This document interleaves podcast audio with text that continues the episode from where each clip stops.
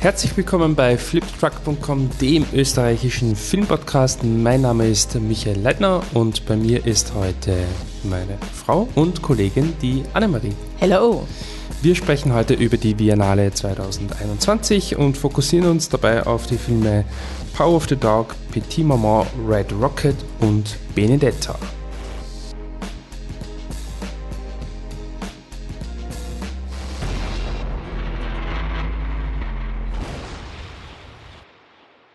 Ja, die Biennale 2021 ist Geschichte. Es waren zehn Tage im Zeichen des internationalen Films.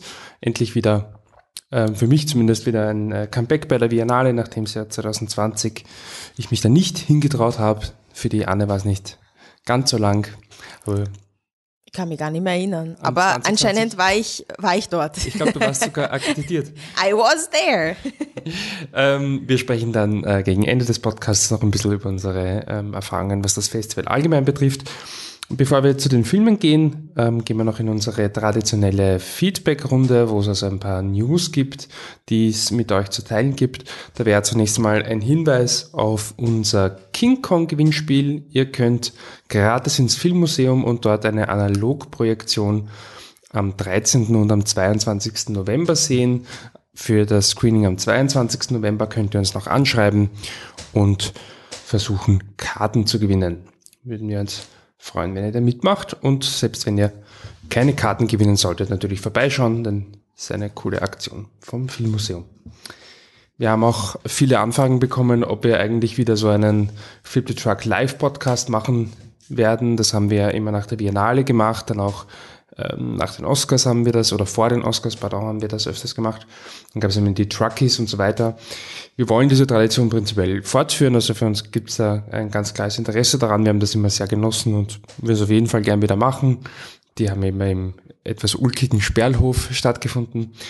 Äh, es war jetzt allerdings einfach Corona-mäßig noch nicht so, dass wir uns da wohlgefühlt hätten damit und ja, wir hoffen, dass wir diese Tradition 2022 wieder fortführen können und dann wieder gemeinsam live vor Ort über die Biennale plaudern können.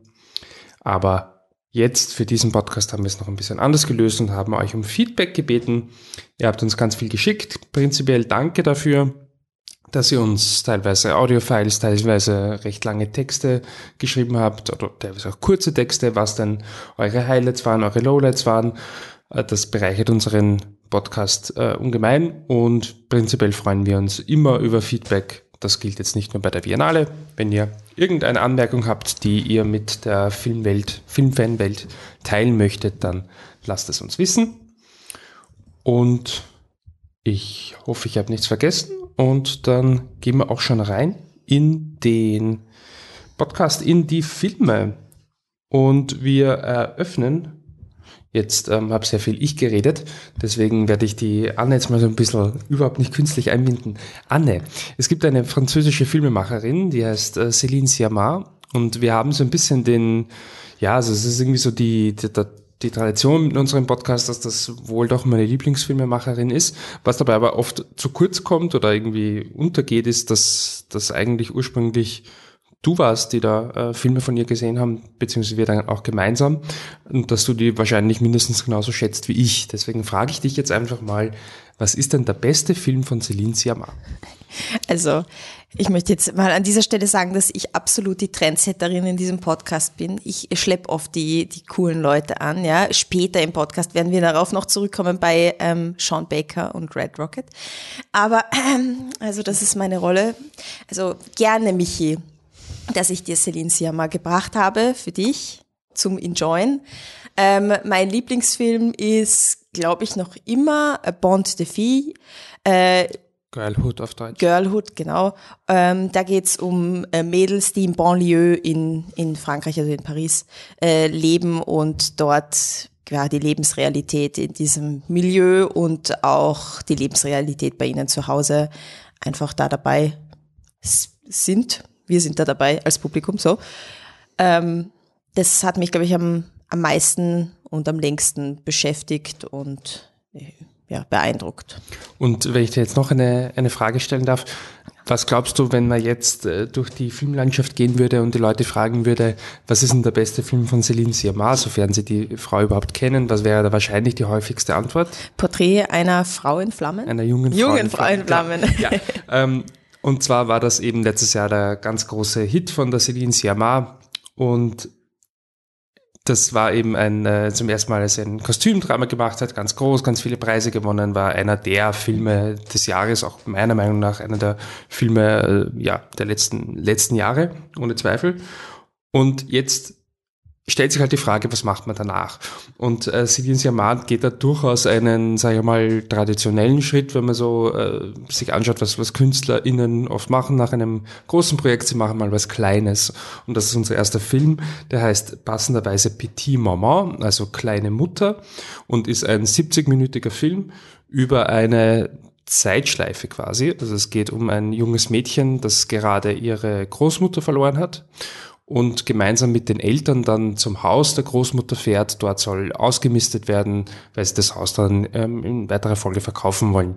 Die Mutter, also die Mutter von dem Kind, erwähnt, dass sie früher ein Baumhaus gebaut hat und das kleine Mädchen möchte dieses Baumhaus suchen. Also geht sie in den Wald. Was sieht sie dort? Nicht nur die Anfänge dieses Baumhauses oder dieses Versteckes, sondern auch ein Mädchen, das es baut, das ihr komischerweise auch ziemlich ähnlich schaut und im Endeffekt stellt sich dann relativ schnell heraus, dass das eine Art Zeitschleife ist, die jetzt überhaupt nicht irgendwie wissenschaftlich etabliert wird. Das ist einfach so und sie wird sozusagen zur Freundin ihrer gleichaltrigen Mutter quasi, so könnte man das sagen. Ist eine, ja, eigentlich Entschuldigung, es ist quasi der erste, wenn man so möchte, Science-Fiction-Film von der Celine Sciamma, aber wie man es von ihr kennt. Sie kann halt alles, ne? Sie kann halt alles, ähm, aber es ist natürlich total unaufgeregt und also das ist natürlich etwas, was Celine Sciamma jetzt nicht so beschäftigt, wenn man ihre Filme kennt. Das sind keine Filme, wo man nachher Diagramme zeichnet, ähm, wer was wann gemacht hat, sondern da geht es vor allem um zwischenmenschliche Beziehungen, um Krisensituationen, die es zu bewältigen gibt und was halt bei Celine Siamar einfach meiner Meinung nach so unglaublich stark ist, ist, das strahlt halt einfach, vielleicht ist da sogar Bontefiel noch der, der es am wenigsten macht, aber selbst da gibt es die Momente, er strahlt halt wahnsinnig viel Wärme aus. Also ich bin schon drin gesessen und habe mir irgendwann gedacht, es ist halt so, dass nach diesem Porträt einer jungen Frau in Flammen ist es halt einfach so unglaublich schwer, irgendwas nachzuliefern, was dem gerecht wird. Einfach vom, vom Scale her und allem. Aber der Film spricht dann so schnell einfach für sich selbst und was halt eben diese Filme auszeichnen von ihr, sie sind einfach so warm, es ist einfach so, also meiner Meinung nach natürlich, so schön einen Celine Sciamma-Film zu schauen. Also es ist einfach so ein Genuss, weil es einfach immer, also das ist jetzt nicht, das ist alles nicht leicht, ja. Ähm, darf nicht vergessen, die, der Grund, warum dieses Mädchen jetzt überhaupt da hinkommt, ist, weil die Großmutter gerade gestorben ist. Naja, wenn sie jetzt ihre Mutter trifft, naja, dann ist das natürlich die Tochter von eben dieser Großmutter und dann reden sie natürlich auch drüber, wann, also sagst du, naja, okay, wann, wann stirbt sie denn? Naja, ich bin jetzt halt so und so alt und okay, habe ich noch 20 Jahre mit ihr. Ist irrsinnig, ja, traurig auch irgendwo natürlich, eh klar, aber das Ganze halt mit so viel Wärme und äh, so viel Zuversicht und einfach tröstend. Also es ist einfach ein, wie viele ihrer Filme finde ich einfach irrsinnig tröstend und er zeigt natürlich schon auch, Probleme auf, die man, die man haben kann und so weiter. Aber im Endeffekt läuft es bei der Celine Siamar schon eigentlich nahezu immer darauf hinaus, dass, dass das Leben schön ist und dass es schön ist, wenn man es gemeinsam lebt und ähm, sich gegenseitig unterstützt. Und das ist einfach, also ich kann den Film nur jedem empfehlen, dauert 70 Minuten, setzt euch rein, lasst euch, lasst euch drauf ein und äh, am Ende ist das Herz ein bisschen wärmer als vorher. So wie bei jedem Celine Sciamma Film. Ähm, ich fand ihn super. Ich habe äh, bei der Biennale 19, glaube ich, war das, als Porträt einer jungen Frau in Flammen lief, habe ich geschrieben, daran wird sie sich noch messen lassen müssen. Das ist halt jetzt nun mal so. Sie hat diesen Film, der ja auch einfach auf Ebenen äh, gut war, wo sie vorher noch gar nicht äh, in Berührung kam, also mit äh, Kostümen etc. Äh, das, das wird jetzt auch noch eine lange Zeit so sein. Das ändert aber nichts daran, dass äh, Petit Maman äh, in sich geschlossen ein super, super, super Film ist. Wirklich schön ist. Klingt nach einem tollen Weihnachtsfilm. Also so für die Weihnachtszeit, weißt du, ich meine, so ein warmer, tröstender Familienfilm. Ja, irgendwo schon. Sie hat ihn ja auch, das ist ja auch ganz eine interessante Produktionsgeschichte, sie hat ihn für Familien geschrieben. Also sie, ihre Idee, ich muss gestehen, ich weiß nicht, ob das zu 100 Prozent aufgeht, aber ihre Idee war, dass man diesen Film mit Großmutter und äh, Tochter schauen kann, also da halt äh, Großvater, aber mit der ganzen Familie quasi schauen kann und sich jeder darin wiederfindet ich weiß nicht, wie viele Kindern wirklich gibt. Also die Kinder reden halt schon sehr altklug daher. Also das ist schon alles auf einer ein bisschen einer Metaebene. Aber für Erwachsene ist es auf jeden Fall, ja, das kommt schon hin. Also gerade wenn man, ich habe das damals gleich bei Roma gemeint, das ist irgendwo ein Weihnachtsfilm, wenn man ein schweres Jahr hatte. Ich finde, ist auch so, weil er hat halt einfach diesen, diesen tröstenden Aspekt ist aber noch mehr als Roma leichter, also viel leichter als Roma. Man kann es jetzt nicht ganz vergleichen. Noch besser, es ist ein Muttertagsfilm. Es ist ein Muttertagsfilm, ja, das stimmt. Ähm, ja, sie hat auch teilweise an Schauplätzen gedreht äh, von ihrer eigenen Kindheit. Äh, hat dann das, die, die, das Haus, das da auch vorkommt, das hat sie als äh, im Studio gedreht, weil sie wollte, dass es irgendwie zeitlos wirkt. Sie hat sich Modekataloge durchgesehen der letzten 50 Jahre und geschaut, was quasi immer wieder und immer wieder und immer wieder kommt, weil sie wollte die Figuren auch so anziehen, dass das Ganze zeitlos ist. Also sie hat sich da schon auch äh, selbst in diesem kleinen 70-minütigen Film sehr viele Gedanken gemacht. Ja. Ähm, ich fand ihn sehr, sehr schön. Und ähm, wenn wir schon von Highlights reden, wir haben eben auch Einsendungen bekommen von äh, ZuhörerInnen und unter anderem haben, hat uns Jo eine Zusammenfassung nein, geschildert äh, und ich habe es mir einfach mal rausgenommen, die Jo jetzt quasi so ein bisschen als Leitfaden unseres Podcasts zu nehmen und auch auf Filme zu sprechen kommt, über die wir auch reden wollen. Eines Highlights wäre der Film Große Freiheit. Das kurze Anmerkung ist ein österreichischer ähm, Oscar-Anwärter, also wurde für den Oscar eingereicht und es geht um Franz Rogowski, der quasi sein Leben lang im Häfen sitzt, weil er schwul ist das, das ist der Schauspieler, falls Leute das nicht wissen. Der Schauspieler Franz Rogowski, wenn ihr ihn nicht kennt, googelt ihn, schaut jeden Film mit ihm, er ist super. Ähm, genau, was sagt sie über große Freiheit? Ihres, eines ihrer Highlights. Irrsinnig berührend und herzzerbrechend eine schöne Geschichte einer unwahrscheinlichen Freundschaft und ein spannender Blick darauf, was Schwulsein zwischen den 40ern und 70ern bedeutet hat. Ich kann das ähm, unterstreichen. Hab das auch so gesehen. Und ein zweiter Film, der sehr gut gefallen hat, ist The Power of the Dog. Nervenaufreibend, fesselnd und wunderschön. Ich hoffe sehr, dass wir Cody Smith McPhee und Jane Campion in der, in der Award Season noch viel zu Gesicht bekommen. Dritte Frau mit einem bester Regie-Oscar und daneben ist ein Fingers Crossed Smiley Emoji. Und damit kommen wir zu unserem zweiten Film, ähm, The Power of the Dog. Und vielleicht das mal vorweg, die Fingers Crossed, ich weiß nicht, wie du siehst, äh, die sind bei mir auf jeden Fall auch schon ganz fest gedrückt. Ja, absolut. Jane Campion, die vor äh, knapp 30 Jahren ähm, mit äh, Piano, mit dem Klavier einen Filmklassiker gedreht hat, der wahrscheinlich eher erst retrospektiv zum Filmklassiker wurde. Na, im TV-Movie war immer einer der Filmklassiker, hat immer einen roten Stern gekriegt und einen großen Spot. Ja, TV-Movie, wer, wer sich daran noch erinnert, die Film, Filmzeitschrift, äh, Filmzeitschrift, also Fernsehprogramm, ja, ähm, da hat's da hat's immer die, die Spots gegeben, da hast du gewusst, okay, wenn du einen Vierspalter kriegst, einen großen, dann bist du Highlight des Abends abends. Piano, sehr oft den Vierspalter. Habe ich oft ausgeschnitten. Ja. Ja, ähm, was. Daran messe ich all mein Filmwissen. An TV-Movie, welche Spalter du kriegt hast, welchen Stern du kriegt hast. Ich, ich kannte das Piano lange Zeit vor allem als äh, besten Film einer Frau. Das ist wirklich so, wenn du diese Listen anschaust, so quasi bester Film, was ja eine furchtbare Kategorisierung ist, aber äh, leider gibt es halt nicht so viele, oder gab es schon bis vor ein paar Jahren nicht so viele Filme von, bekannte Filme von äh, Frauen. Nicht so viele bekannte Filmklassiker von Frauen und das war immer der eine, der irgendwie auf Platz 1, 2, 3 war. Also das war immer dieser eine, ja, aber das Piano. Also es gibt ja eh einen Film, der wirklich gut ist von einer Frau. Gott sei Dank, das Piano. ähm, bei allem Sarkasmus und Ironie beiseite, das äh, Sarkasmus über die, äh, ja, über die Art und Weise darüber zu berichten. Das Piano ist ein Meisterwerk. Wir haben den letztes ja. Jahr, glaube ich, gesehen, das ist unglaublich gut.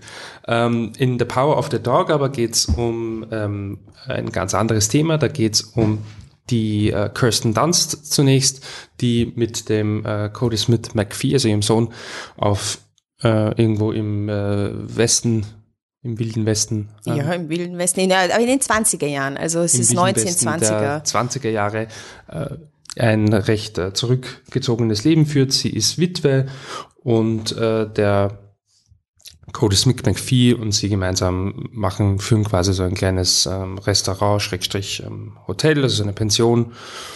Und da kommt dann eines Tages der Benedict Cumberbatch daher, ein Gutsbesitzer und ein regelrechtes Arschloch. Ein richtiges Arschloch. Ähm, und sie er äh, mobbt da quasi den äh, Cody Smith McPhee, also den, den Jungen von ihr, der so ein bisschen feminin daherkommt und äh, ja. Ganz zart, ganz, ganz zart, ja. Äh, sanfter Typ eher.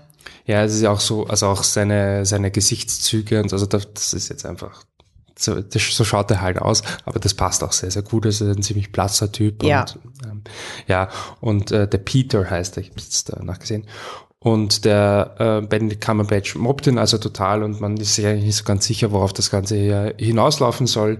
Äh, dann verliebt sich aber der Jesse Plemons, er spielt den George Burbank.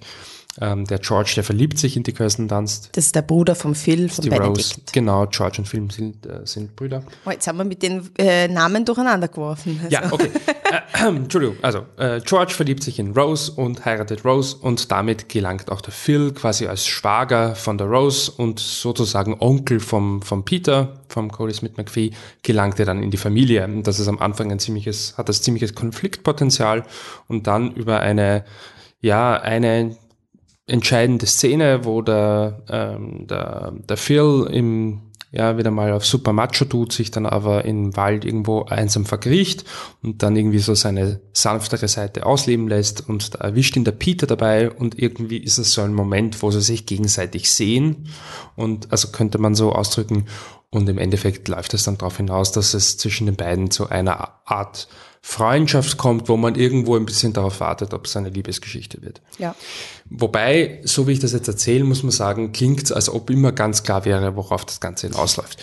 Und das ist einer der großen ja, Stärken oder halt einfach einer der großen ja, Magien dieses Films, dass das überhaupt nicht der Fall ist, sondern es fängt an und es ist ja ein Film ein, von Netflix, das heißt, ihr werdet den alle relativ bald sehen können. Schaut's weiter. Er ist am Anfang ein bisschen langsam. Ja. Ich war sehr froh, ihn im Kino zu sehen, aber er überspringt dann irgendwann einmal diesen Punkt dieser langsamen ähm, Einleitung und dann ist er einfach nur noch Edge on the Seat. Also es war wirklich so ein richtiges, was, was passiert da als nächstes und du weißt eigentlich nicht einmal genau, worauf du hoffst. Hoffen, hoffen tust du eigentlich eh wenig, aber du hast eher Angst, aber du weißt nicht wirklich wovor. Hast du Angst davor, dass der Phil dem Peter was tut? Hast du Angst, dass sie sich näher kommen und dass jemand die trifft? Der Phil, also der Benedict Cumberbatch ist irgendwie immer so unberechenbar. Gleichzeitig ist der Peter aber auch ein bisschen weird und du weißt nicht wirklich, was der tut. Ähm, das Ganze ist aber auch irgendwie ist nicht schön. Also das ist eine, eine schöne Freundschaft, Schrägstrich, Liebesgeschichte zwischen den beiden irgendwo. Und dann am Ende wird das alles nochmal ganz über den Haufen geworfen, vor allem wenn die, die Anne dann nachher erklärt, was eigentlich passiert ist. Ähm, ja, ich, ähm, ich, ich ringe nach Worten, aber es ist ein extrem cooles Experience. Wie hast du es erlebt? Also ich muss sagen, ich glaube, eben diese Magie, von der du sprichst in dem Film, das ist ähm, die Magie des Zwischenmenschlichen eigentlich. Also die Jane Campion zeigt, dass ähm, nichts spannender ist, wenn man sich darauf einlässt, als das, was zwischen Menschen abgeht. Das Ungesagte, die Blicke, die Gesten, äh, der Atem, der langsam oder schnell ist, die, also wirklich das Zwischenmenschliche, was, was zwischen Leuten steht. Und hier hast du Angst vom Zwischenmenschlichen. Du hast Angst vor der Reaktion der Menschen aufeinander. Du hast Angst vor, ähm, vor falscher Einschätzung von Situationen. Du, du möchtest am liebsten äh, den einen behüten, den anderen ohrfeigen. Und du projizierst halt irgendwie deine eigen, deinen eigenen Blick auf die Welt. Also du kannst das sehr gut projizieren, eben dadurch, dass es, dass es nicht klar ist dass es dir nicht klar ist, was, was sie dir da zeigen möchte, worum es wirklich geht, projizierst du halt irrsinnig. Ich habe projiziert, für mich war das halt aus einer Geschichte von, ähm, dass der Peter halt wahrscheinlich unterdrückt homosexuell oder halt für sich offen homosexuell ist und in einer Welt, wo halt lauter Cowboys sind, die halt ur auf Macho tun, auch wenn du schon 1920 hast und das halt schon lockerere Zeiten, sag ich mal. Große Freiheit spielt viel später und das ist ja, aber die 20 dafür, also ja, ja, die 20er Jahre waren zumindest in Europa ja, ein bisschen freier. Aber gut, ja. wir sitzen da in Amerika im tiefsten Westen, da ist nichts. Ne? Eine Stadt besteht aus drei Häusern.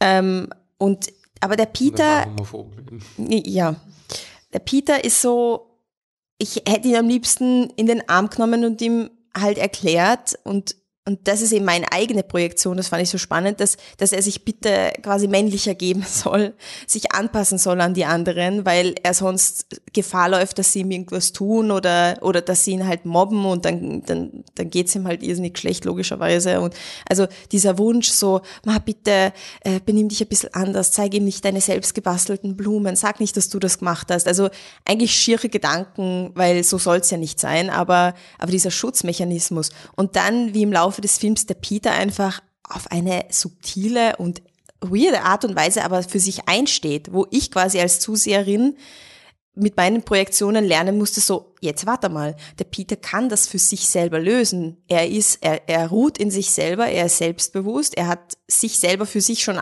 längst akzeptiert. Ich brauche ihn da gar nicht beschützen, sondern er, er, er kann seine Konflikte auf eigene Art lösen, beziehungsweise manche Dinge, wo ich mir dachte, oh Gott, jetzt wird er schon wieder gemobbt, jetzt uns sind schon wieder anpfeifen und was auch immer, das prallt dann ihm auch irgendwo ab, weil er die Erfahrungen schon gemacht hat. Also das fand ich irrsinnig spannend, wie wie meine Projektion auf diese Figur einfach falsch ist, weil, weil er für sich selber einstehen kann. Was, ähm, was ich auch äh, spannend fand, weil ich es auch nicht noch immer nicht ganz verstehe, was die äh, Rolle der, der Rose ist in dem Ganzen, weil sie ist, ja, am Anfang könnte man sagen, ultra depressiv, weil ihr Mann gestorben ist, der hat sich selber umgebracht und dann kommt dieser, der George daher und der ist ein feiner Gentleman, also ein bisschen einfacher Typ vielleicht, aber ein netter Kerl, wirklich ein netter Kerl, der, der der sich verliebt in sie und der wirklich was Gutes will. Also der will nichts Böses, kein, kein Haarkrümmen. Ja, ein bisschen tut er sich schon so, ja, du musst für uns Klavier spielen, aber er ist kein böser Kerl. Ja, wobei die, die Klavierszene mit die unangenehmste im ganzen Film ist. Aber davor gibt es noch eine Szene, weil du ihn kurz erklärt hast, wo ich schon das erste Mal so richtig einen Gut Punch bekommen, weil es irgendwie so schön war auf eine komische Art und Weise, ähm, wo der, äh, wie heißt der, der George, der, der, George, der eigentlich jetzt gar nicht so viel Charakter zugesprochen bekommt, aber er hat dann diese Szene mit der Rose und steht da, da stehen sie auf irgendeiner Wiese und da fängt er fast an zum Weinen, meint die Rose, das ist nicht so und er meint dann, ähm, es ist so schön, nicht mehr allein zu sein. Es ist schön, nicht mehr allein zu sein. Das war irgendwie so, oh, ja. Das war so, Oh, ja, also der Film hat so manche, wo ich wollte das nur kurz. Ja, das, das stimmt. darf nicht untergehen, das Na. war so ein schöner Moment. Das, das war ein wirklich schöner Moment und da hast, schöpfst du dann auch Hoffnung, dass es für George und Rose zumindest in dieser ganzen Einöde, Einsamkeit und unterdrückter Gefühle irgendwo was Schönes gibt. Nur dann hast du das Gefühl, dass der Phil ähm, durch seine Macho-Art, der die Rose überhaupt nicht akzeptiert, nicht einmal, nicht einmal ein bisschen und sie halt eher aufs ebenso subtile Art, aber halt psychoterrormäßig halt malträtiert und sie dadurch dem Alkohol zuspricht und dann in eine schlechte Rolle rückt eigentlich. Also es ist auch eine sehr spannende Entwicklung, die ich, über die ich noch länger nachdenken muss, vielleicht bis ich es verstanden habe. Und was ich auch spannend fand, äh, zwischenmenschliche, ähm, die Verbindung zwischen den zwei Brüdern.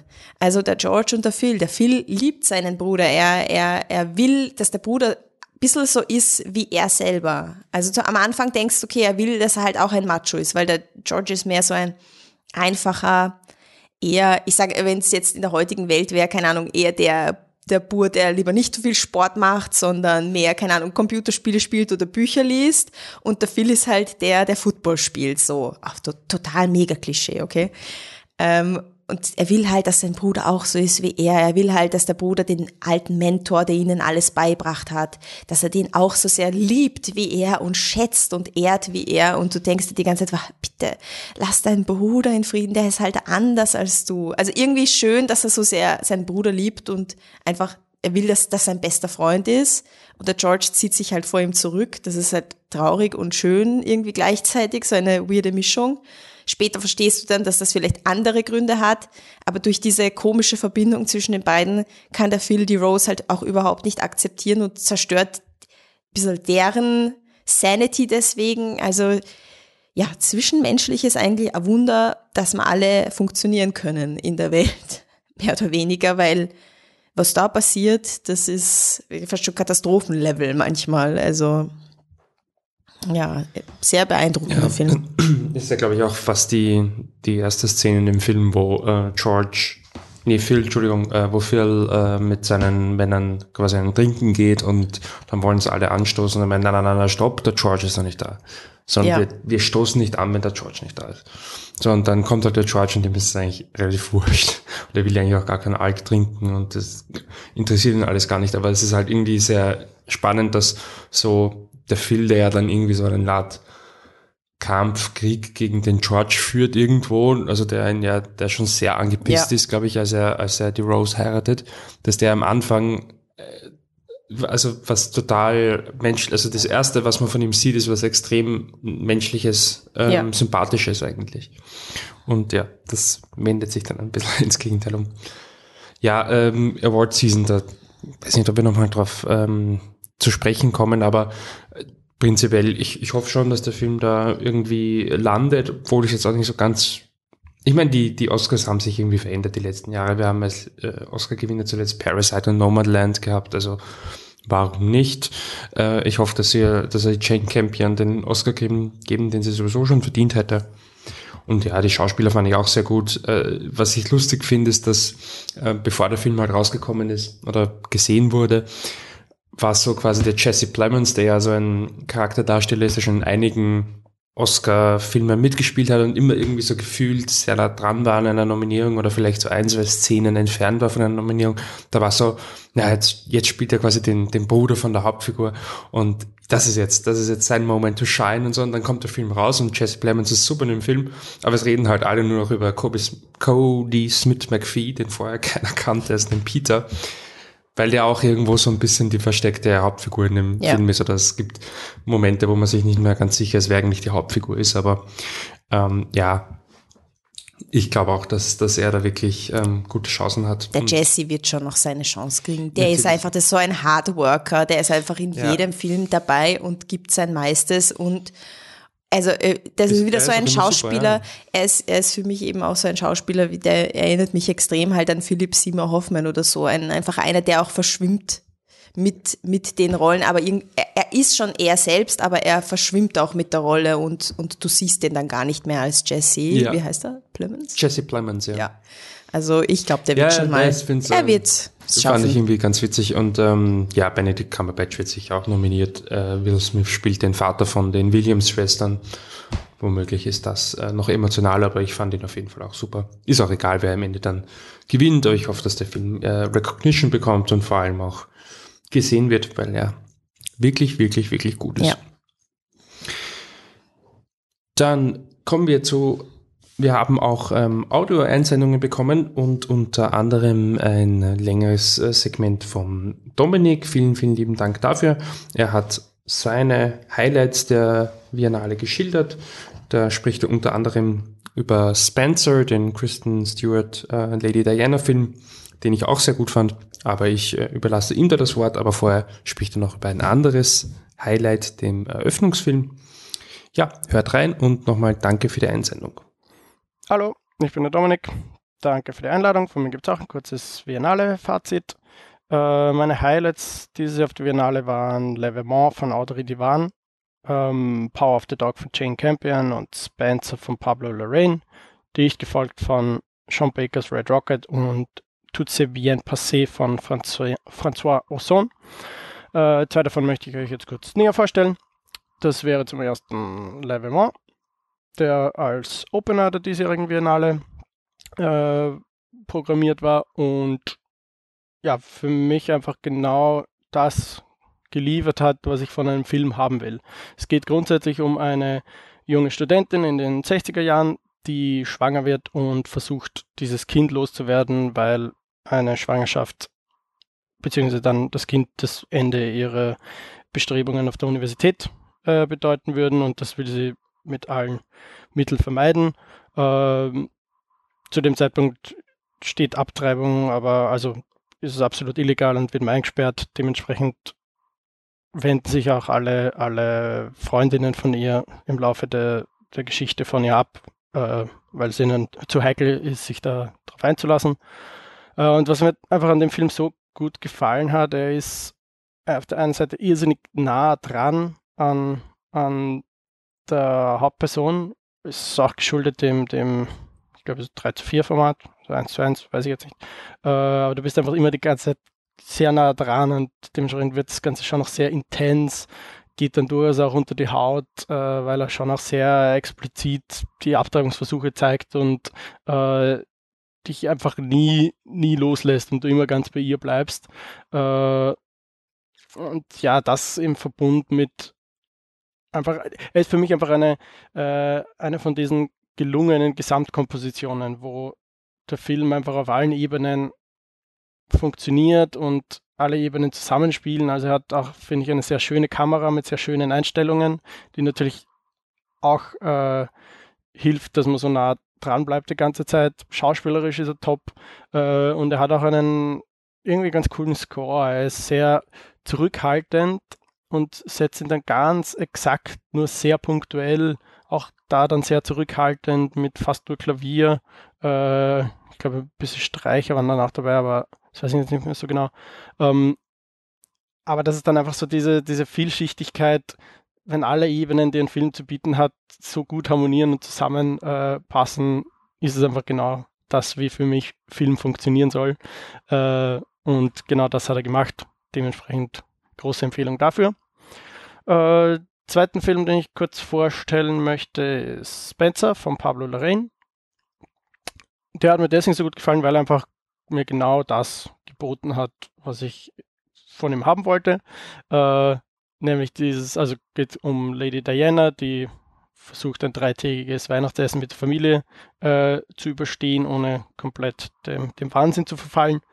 Äh, und ja, er hat einfach dieses Royal Setting mit den eindrucksvollen Locations, mit den schönen Kostümen. Äh, sind einfach riesig schöne Bilder und auch eine coole Kamera gewesen, äh, die das Ganze sehr schön einfängt und einfach sehr schön choreografiert, diese ganze äh, Tamtam -Tam am im Royal Setting und ja, vor allem natürlich eine, eine Kristen Stewart going for Best Actress, Best Actress, äh, die es einfach irgendwie schon geschafft hat, da so komplett mit dieser Rolle zu verschmelzen, wenn ich sie irgendwie selten gesehen habe. Natürlich ist es schon auch äh, ähm, Kostüm und, und Maske zu verdanken, aber ich habe den ganzen Film, weiß nicht, erinnere mich an vielleicht vier, fünf Einstellungen, wo ich Kristen Stewart halt wirklich als Kristen Stewart erkannt habe. Und sonst verschmilzt sie da extrem cool mit der Rolle und äh, man sieht die ganze Zeit nur, also ich in meinem Fall Emma Corrin, äh, die die Lady Diana in The Crown gespielt hat. Äh, aber sieht man einfach nur die ganze Zeit diese Figur und irgendwie niemals die, die Schauspielerin heraus, herausleuchten. Und das hat mir extrem gut gefallen und trägt halt dann einfach auch diesen, diesen Film immer auf diese Grenze zum Wahnsinn, ist man da irgendwie schon voll bei ihr. Äh, und zusätzlich hat er auch irgendwie einen sehr coolen Score wieder äh, von Johnny Greenwood, äh, der einfach auch echt als Score und als Musik funktioniert. Und in letzter Zeit habe ich das irgendwie immer vermisst. So in dem Filmjahr habe ich irgendwie wenig Filme gesehen, wo, wo der Score auch als eigene Musik angenehm zu hören ist und schön zu hören ist. Und das bringt er da auf jeden Fall auch mit hinein und untermalt halt auch diese eh, teilweise märchenhafte äh, Szenerie. Und ja, hat mir dementsprechend genau das gegeben, was ich haben wollte und den Biennale Frühstücksfilm gerettet, äh, bei dem es keinen Kaffee und keinen Kifferl gab. Corona-bedingt haben sie das erst im Nachhinein im Sackerl ausgegeben. Wenn da der Film auch noch äh, mich nicht abgeholt hätte, dann wäre das schon harte zwei Stunden um 6.30 Uhr in der Früh gewesen. Aber das hat, wie gesagt, Gott sei Dank funktioniert. Ja, insgesamt war es für mich eine sehr solide Biennale mit einigen sehr schönen Filmen, natürlich auch einiges an, an Durchschnitt, den man wo man einiges mitnimmt, aber dann schnell wieder vergessen hat.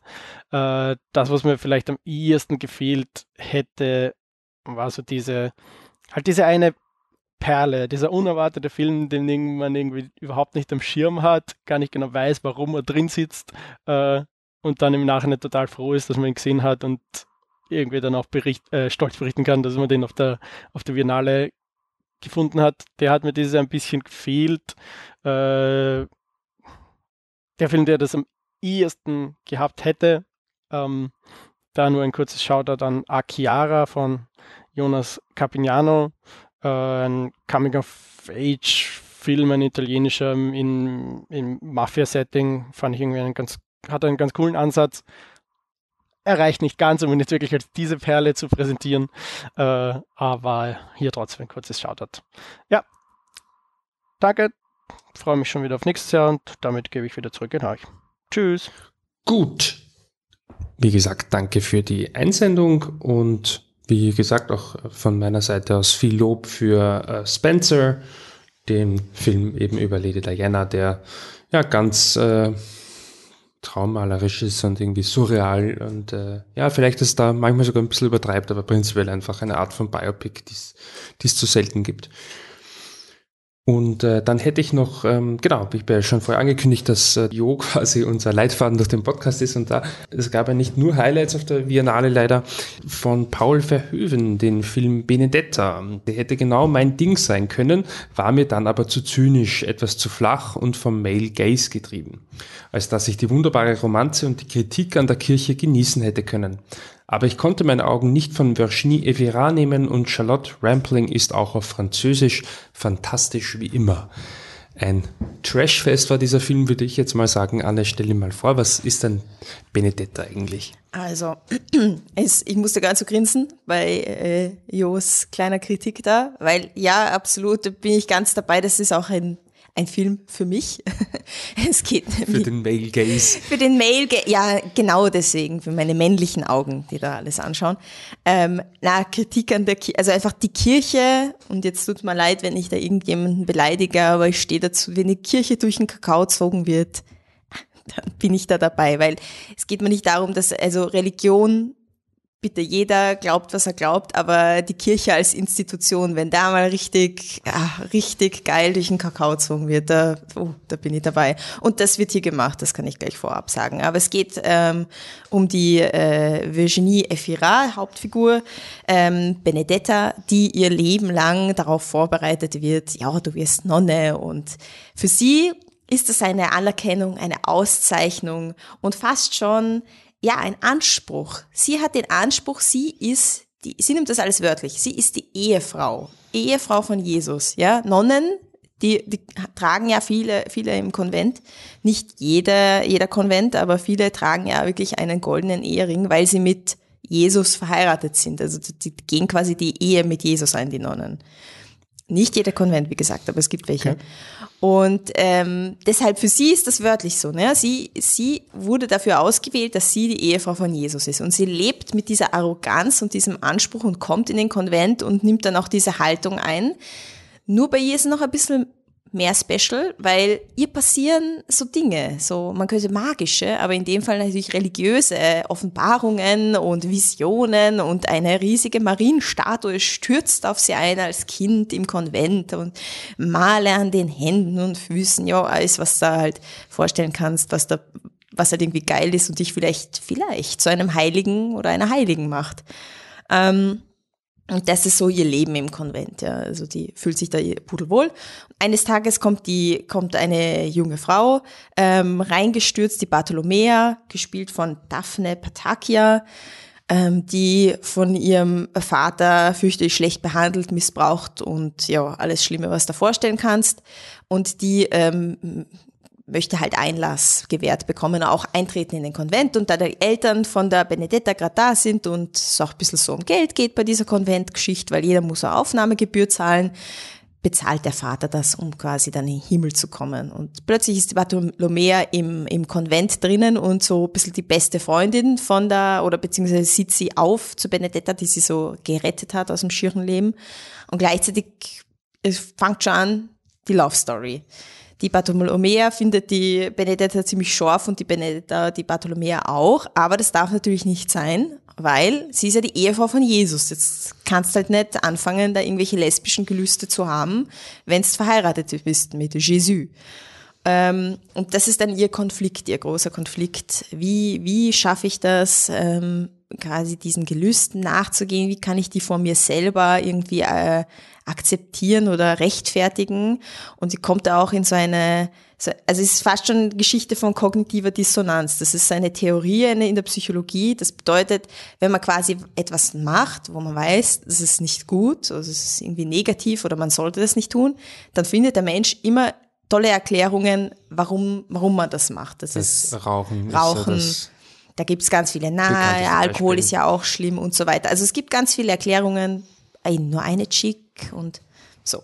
Und ja, sie hat Irgendwann sie, sterbe ich ja sowieso. Genau. Also man, der Mensch ist, ist toll, der hat ganz viele tolle Erklärungen für seine, unter Anführungszeichen, schlechten Taten oder irgendwelche Dinge, wo er weiß, vielleicht ist nicht so gut für mich. Und sie lebt in einer der ärgsten, also sie erlebt die ärgste kognitive Dissonanz. Ihr ganzer Körper wehrt sich gegen die, diese lesbischen Gelüste, die sie da hat und dass sie, dass sie vielleicht doch auf Frauen steht. Und da hat sie ganz orge Visionen, wie Jesus sie zu sich ruft, bis sie es schafft, in ihrer eigenen crazy Welt das irgendwie unterzubringen dass sie lesbisch ist und gleichzeitig die Ehefrau von Jesus. Das schafft alles und das ist kognitive Dissonanz, weil irgendwo ist sie tief verstrickt in der Religion oder an, nicht in der Religion, sondern in die Institution Kirche, wo du halt als Nonne natürlich auch abstinent sein musst und eh niemanden haben kannst, weder Mann noch Frau. Und in dieser, in dieser Welt ist es ja fürchterlich schlimm, wenn es dann anfängt, mit der Bartholomea zu pudern. Aber durch ihre eigene Konstruktion, durch diese kognitive Dissonanz wird das alles ganz okay. Sogar ein Dildo, der aus einer Marienfigur geschnitzt wurde, liebevoll, ist auch, gehört, gehört dazu. Und das ist der absolute Trash-Faktor, aber gleichzeitig irgendwie der Lustfaktor des Films, dass du einfach da mit, mitschwingst und denkst, oh, Alter, hat sie jetzt extra quasi eine Vision, damit das alles dann irgendwie für sie Sinn ergibt, damit damit äh, Ehefrau von Jesus, heilige, lesbische Frau alles sein kann? Was sagst du dazu, Michi? Ähm, ja, Man weiß gar nicht so. also ich, ich meine prinzipiell, ich weiß nicht, was jetzt Lob war oder nur eine Erklärung, ähm, ich, ich meine, dass das so ungefähr die Motive sind, das, äh, das glaube ich auch, beziehungsweise hast du es mir jetzt sehr glaubhaft gemacht.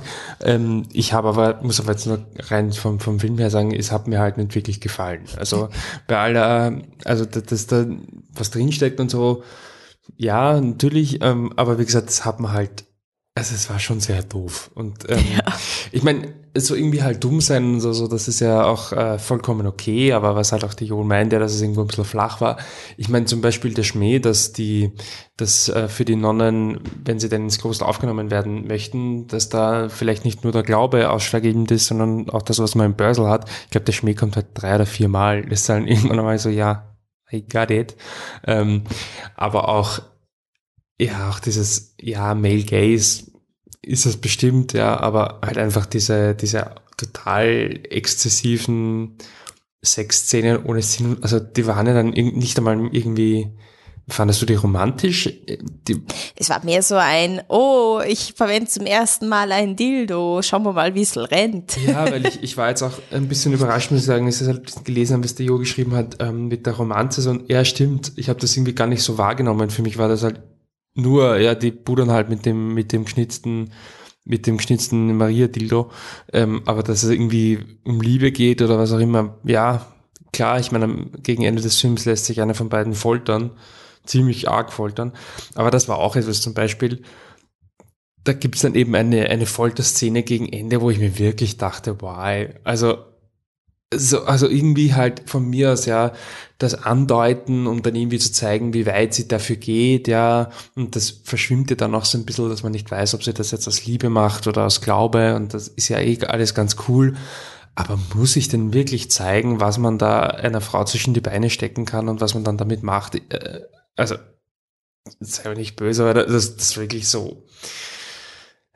Das ist halt so, das ist für mich aber irgendwo so, sie C-Movie, B-Movie-Style. Ja, also das, es ist. das sehe ich alles ein. Also ich fand es auch nicht angenehm, logischerweise. Und Ich und ich hätte es auch weg, ich hätte auch weglassen können, aber ich, ich habe irgendwie das Gefühl, ich weiß, woher, woher der Verhöfen da halt kommt, weil das Ja. hat mich halt in diese Italo-BC-Movies irgendwie ja, erinnert. Ne? Ich verstehe auch, dass es in einem, äh, in, in, in einem äh, Nonnenkloster, dass es da halt tendenziell nicht so viele Männer gibt, denen man dann schlimme Sachen antun kann. Aber ich finde es halt immer so ein bisschen, wenn Ja. im Jahr 2021 ein Film rauskommt, wo ein Mann zeigt, was man mit Frauen alles Schlimmes machen kann. Es ist immer so, nee, da muss man halt, natürlich, darf, bin trotzdem der Meinung, dass irgendwo jeder jeden Film machen darf und über jedes Thema reden darf. Und ich finde, oft kommen dann auch gerade von, von da Anführungszeichen Außenstehenden dann andere Perspektiven, die interessant sind.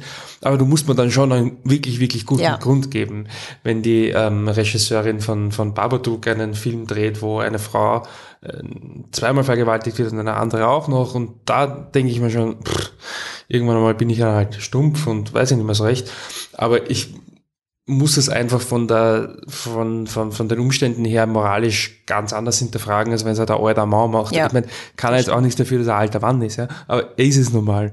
Und da weiß ich nicht, habe ich schon irgendwie ein schlechtes Gefühl gehabt, muss ich ehrlich sagen, ähm, beim Schauen des Filmes. Und das wäre halt alles kompensierbar, wenn dann irgendwo die ganz große Erleuchtung, haha, ja, im Sinne einer tollen Botschaft wäre oder irgendwas, was wirklich dich halt emotional bewegt oder was auch immer. Aber ich muss ehrlich sagen, das war der eine Film auf der Biennale, wo ich echt froh war, als er aus war. Aber du hast den, du, du Ich hast fand ihn genossen. irgendwie cool. Also ich fand ihn nicht, ich würde jetzt niemals sagen, oh, es ist einer der besten Filme des Jahres und boah, irgendwie, äh, er wird mit mir mitgehen und so, aber ich hatte eine gute Zeit im Kino. Ich weiß jetzt nicht, was das über mich aussagt, also ist immer wurscht. Ich hatte eine gute Zeit. Es war lustig, das zu schauen. Es war absurd, es war exzentrisch, es war gestört. Alles halt. Und dann spricht mich das halt schon immer wieder an, wenn es halt so ein crazy Film ist. Was soll ich tun? Ähm, aber es war halt auch viel zu lang. Es eben, wie du gesagt hast, Schmähs immer wieder. Also nicht nur Schmähs, sondern, sondern irgendwelche, irgendwelche Tropes einfach immer wieder, wo es dann dachte, jo, jo, okay, chill jetzt einmal. Die, wir wissen es schon, jetzt passiert das, ja, eh klar. Also der hat sich dann, es war ein bisschen monoton an manchen Stellen und einfach diese, es, es hat sich wirklich angefühlt, als wäre man selber der Märtyrer, dass man sich's anschaut, weil es zwischendurch die, der Benedetta zu folgen, wie sie quasi ihr Kampf irgendwie in diesem Kloster zu bleiben, nicht nur das, sondern Äbtissin zu werden, so anstrengend zwischendurch. Ja, dann kommt noch der und will das verhindern, dann stirbt's fast, dann steht's wieder auf, dann macht's weiter, dann, dann wollen sie es quasi foltern oder irgendwas mit ihr, mit ihr anstellen, dann passiert ihr da das, dann macht's trotzdem weiter. Und in der letzten Szene, ich meine, das ist jetzt überhaupt kein Spoiler für den Film, aber man muss einfach erwähnen, in der letzten Szene steht sie halt weit weg von dieser Stadt, wo das Konvent ist, mit ihrer Freundin da, mit der Bartholomea und du denkst, okay, ja, komm, jetzt können sie endlich weglaufen und ihr Leben leben. Na, schaut sich die Stadt an. Ja, ja, ich muss wieder zurück in die Stadt gehen, weil vielleicht klappt ja jetzt alles, was ich mir erhofft habe. Und dann geht's los und du denkst, du warst dann schon so tief drin im Film, dass, dass ich ehrlich gesagt geglaubt habe, naja, jetzt sehen wir, wie sie in die Stadt wieder einreitet, wie, Ja. wie dort die Leute Ja, reagieren. ja. Also, dass das alles wieder von vorn losgeht. Zum Glück passiert das nicht. Glaubst du, zu Aber- dem Zeitpunkt wirklich ja, dauert es noch eine halbe Stunde. Da Es ist echt krass. Also, puh. Da, da irgendwie zwischendurch drehst du schon ein bisschen ab vom Gehirn her und lässt es einfach nur so über dich ergehen, weil es halt echt lang ist und halt wiederholende Motive sind. Ja. Und, und immer noch mehr, noch mehr, noch mehr. Ja. Also Ja, ist er ist schon sehr anstrengend. Ein bisschen undiszipliniert, aber äh, ja, das ist wahrscheinlich auch bei, bei Paul Verhoeven natürlich so, dass seine, Ja. seine besten Filme auch von dieser Undiszipliniertheit leben. Ne? Also es ist jetzt nicht immer nur was Schlechtes, aber ja, bei dem Film. Ja, also ich weiß gar nicht was. Ich, wenn ich, ich könnte ihm nicht einmal ein Rating geben, weil ihr wüsst Nein, nicht, ich aber wir auch geben nicht. ja keine, aber Nein, Festival. Aber es, es, ich Rating war, Festival. ich habe gegrinst im Kino, ich habe gelacht im Kino, ich habe mir gedacht, um Gottes Willen, haha.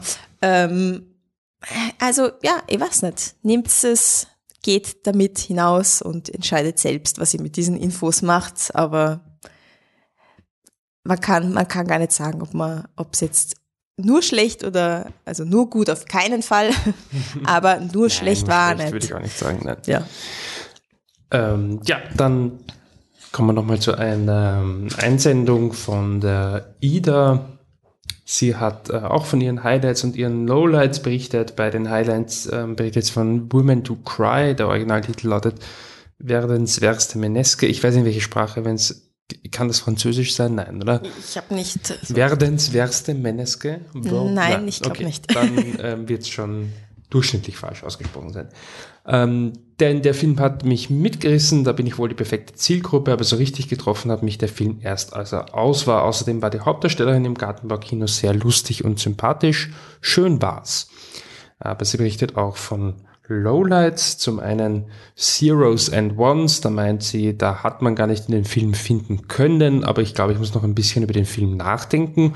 Und dann noch eine andere Meinung, die jetzt ein bisschen kontrovers ist, ähm, der Film äh, The Card Counter von Paul Schrader, dem äh, bekannten Drehbuchautoren da meint sie, ich habe nicht ins Thema gefunden, dass äh, sie das gelesen hat, mich erinnert, dass ich den Film äh, mit dem Michael Holly äh, gesehen habe, der ähm, als The Real Therapist auch ähm, Reviews schreibt und da habe ich kurz auf seine Webseite geschaut, denn er war von dem Film begeistert und schreibt unter anderem schlicht brillant vom ersten bis zum letzten Kader. Ab März 2022 ist er regulär im Kino, da könnt ihr euch dann eure eigene Meinung bilden. Ich bin lustigerweise, ähm, eine, meine Meinung ist ziemlich eine Mischung aus den beiden. Ich habe mir auch schwer getan, ins Thema zu kommen kommen.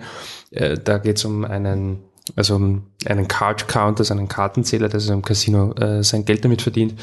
Der ähm, Oscar Isaac, aber es geht vor allem auch um seine Vergangenheit und zwar war er halt im Irakkrieg bei diesen äh, mittlerweile berüchtigten Folteraktionen beteiligt und also wo auch diese Fotos aufgetaucht sind. Ja, ähm, war für mich so ein bisschen, also das war das ein bisschen zu männlich, aber nicht, der Film kann überhaupt nichts dafür und macht das auch überhaupt nicht irgendwie schlecht oder irgendwas. Aber mir war es einfach so, pff, das war so, solche Männerprobleme. habe ich mir irgendwie voll schwer getan damit. Zugleich finde ich aber auch, dass die Qualität vom Film, vom, vom Schauspiel, von der Kameraführung, von, ähm, vom Drehbuch extrem hoch ist. Also ich kann ihm da gar nichts vorwerfen. Ähm, auf jeden Fall ein extrem interessanter Film. Er hat auch gerade lustigerweise eben diese Rückblicke in die, in diese Irak-Zeit, in diese Folteraktionen sind, ist nicht gut gemacht, unangenehm. Also die sind dann so in so einem Fischauge gefilmt und das ist halt die, man weiß das ja heute eh ganz gut, dass sie ja sehr viel auch mit, mit lauter Musik gefoltert haben und es ist so irrsinnig laut und boah, grauslich. Ähm, ja, das ist, war auf eine gute Art und Weise ähm, sehr unangenehm.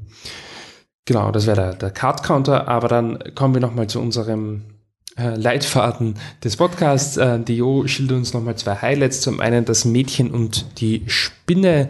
Das ist, glaube ich, ein deutscher oder Schweizer Film, auf jeden Fall deutschsprachig.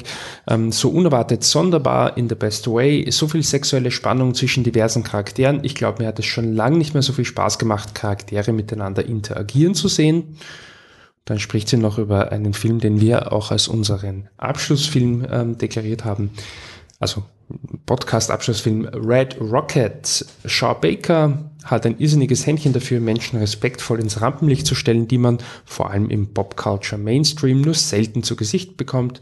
Subtil feministisch, clever und ziemlich komisch. Und dann schreibt sie noch ein Herz für die June, ein Nebencharakter in dem Film die, äh, das ist die, falls du es jetzt nicht mehr im Schirm ist die Tochter der Drogendealerin. Ähm, genau, Anne, Shaw Baker ist äh, dein Thema. Du hast es ja schon äh, erwähnt, kurz im, am Anfang des Podcasts. Shaw Baker, den wir kennen von Tangerine, wo du dich in ihn verliebt hast, und dann auch Florida Project, wo dann noch ein paar mehr Leute, wie zum Beispiel ich, ähm, überzeugt wurden, hat also einen neuen Film. Worum geht's? Was ist Red Rocket? Also Sean Baker müsste wieder sagen, ja, weißt du, die Trendsetterin hat einen Ansatz. Sean Baker, ich glaube 2015, danke, danke. I think. ja, ja sowas. Kann gut sein. Ähm, auf jeden Fall lang her und damals habe ich mich wirklich verknallt in den Film. Ich glaube, ich habe ihn seither sicher noch drei oder viermal angeschaut, weil er einfach so cool ist. Ähm, damals ein Film, den er aufgrund mangelnder Mittel mit äh, drei iPhone 5S haltet euch fest, iPhone 5S, ähm, gedreht hat und natürlich mit schon höherer Nachproduktion, aber trotzdem einfach ein, ein Regisseur, der Herzensprojekte umsetzt, ohne dabei, zumindest hat man so das Gefühl, auf die Kosten ähm, zu achten. Also ob ihm das was bringen wird nachher finanziell, sagen wir mal so. Ein Mensch, der es liebt, Laienschauspieler auf die, auf die Bühne beziehungsweise auf die Leinwand zu bringen, Schauspielerinnen, ähm, hat auch selber so gesagt, denn war im Kino nach der Vorstellung von Red Rocket. Ähm, für mich ein, ein Regisseur, der, da kann ich mich eigentlich nur noch wiederholen oder kann ich dein Gesagtes wiederholen von der Céline Sciamma mit Florida Project hat er eigentlich ein großes Projekt, also ein wirklich großes Projekt umgesetzt. Also visuell, qualitativ und auch schauspielermäßig hattest du Willem Dafoe im Film, also äh, eine Größe aus Hollywood, wirklich ein großes Ding. Und jetzt macht er Red Rocket, was eigentlich vom Feeling her wieder eher sich an Tangerine annähert, ein kleinerer ähm, kleinerer Film, der, der irgendwie ein kleineres Milieu und auch natürlich keine, also Mainstream-Stars in dem Sinne featured. Ähm, und deswegen hat es mich erinnert an die Geschichte von Celine Sciamma, die, äh, ihren Megafilm, ihren Blockbuster sozusagen gemacht hat und jetzt zu einem 70-minütigen Kleinprojekt zurückkehrt. Sean Baker hat es so erklärt im Kino, dass ähm, er an einem mega großen Herzensprojekt, irgendwas mit kanadischen Drogenprogramm oder so arbeitet und daran schon länger dran ist und das, das will er unbedingt machen, egal was es quasi ihn kostet. Aber das musste er jetzt wegen äh, Corona bedingt aufhören und er wollte halt trotzdem einen Film machen, so wie es halt Filmemacher machen, ne? Und ähm, hat deswegen Red Rocket eingeschoben, ein, ein kleines Projekt mit einem Staff von, glaube ich, zehn, elf Leuten ähm, sind durch, mit, mit einem Kollegen von ihm sind durch äh, den Süden Amerikas beziehungsweise durch Texas gefahren und haben nach solchen ähm, Oil Townships gesucht, also wo Ölraffinerien stehen und haben dann Texas City gefunden, äh, die also eine Stadt trotz ihrem tollen Namen sozusagen Texas City eher huh, schäbig aussieht, sage ich mal. Sie waren da begeistert von einer Aufschrift auf einem Wassertank, wo stand irgendwie die All-American Town und dann nachher im Film sieht man, okay, wenn das die All-American Town ist, dann war sie auch nicht. Auf jeden Fall begeistert von dieser Stadt und von den Leuten, die dort leben und begeistert von einem Schauspieler, nämlich Simon Rex, äh, der Hauptdarsteller des Films. Ähm, für, für äh, vielleicht kennt sie ihn aus Scary Movie. Er hat in allen Scary Movie oder fast allen Scary Movie Filmen mitgespielt. Sean Baker hat ihn bezeichnet als Überlebender der Branche. Für mich war das so Unterton ein bisschen so die Kakerlake, die alles, die alles überlebt und überall mitmischt. Weil der Mann hat wirklich alles schon gemacht. Der Mann hat Masturbationsvideos gemacht, also für ein Porno-Filmproduktionsfirma. Ähm, er hat, er war Fashion Model für große Marken. Er war bei MTV.